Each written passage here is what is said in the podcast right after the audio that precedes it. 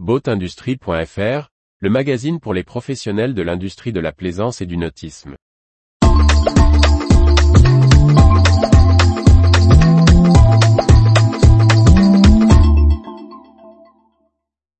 Advenir, des financements pour la recharge des bateaux électriques. Par Briag Merlet. Aver France lance un appel à projet pour le financement de bornes de recharge à destination des bateaux électriques. Détails sur les modalités et le calendrier de cette opportunité pour la mise en place d'infrastructures. L'Aver France, organisme public en charge de soutenir le développement des mobilités électriques, porte le programme Advenir.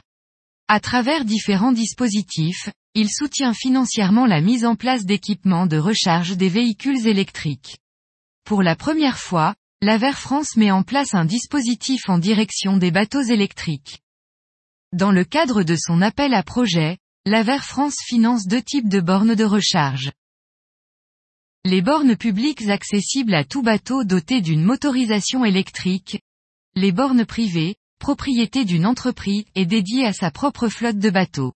Pourront ainsi candidater des gestionnaires de ports de plaisance, comme des loueurs de bateaux. En aucun cas les bornes électriques classiques dédiées à la recharge des batteries de servitude du bord ne sont éligibles, le plan visant les bateaux utilisant l'énergie électrique pour leur propulsion. Le quai ou l'emplacement au ponton devra être réservé aux bateaux électriques. Les installations devront évidemment répondre aux divers critères réglementaires. L'appel à projet est doté d'une enveloppe de 450 000 euros. Le montant sera réparti entre les différents projets retenus par la Ver France.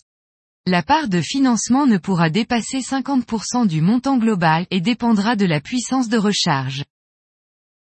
Projet privé, de 7,4 à 43 kWh, jusqu'à 960 euros par point de charge. Projet public, de 7,4 à 11 kWh, jusqu'à 1700 euros par point de charge.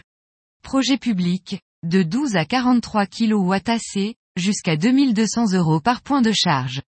Un complément est possible pour le raccordement au réseau. Les dossiers sont à remettre avant le 30 mars 2023 pour une attribution en avril 2023. Retrouvez toute l'actualité pour les professionnels de l'industrie de la plaisance sur le site boatindustrie.fr et n'oubliez pas de laisser 5 étoiles sur votre plateforme de podcast.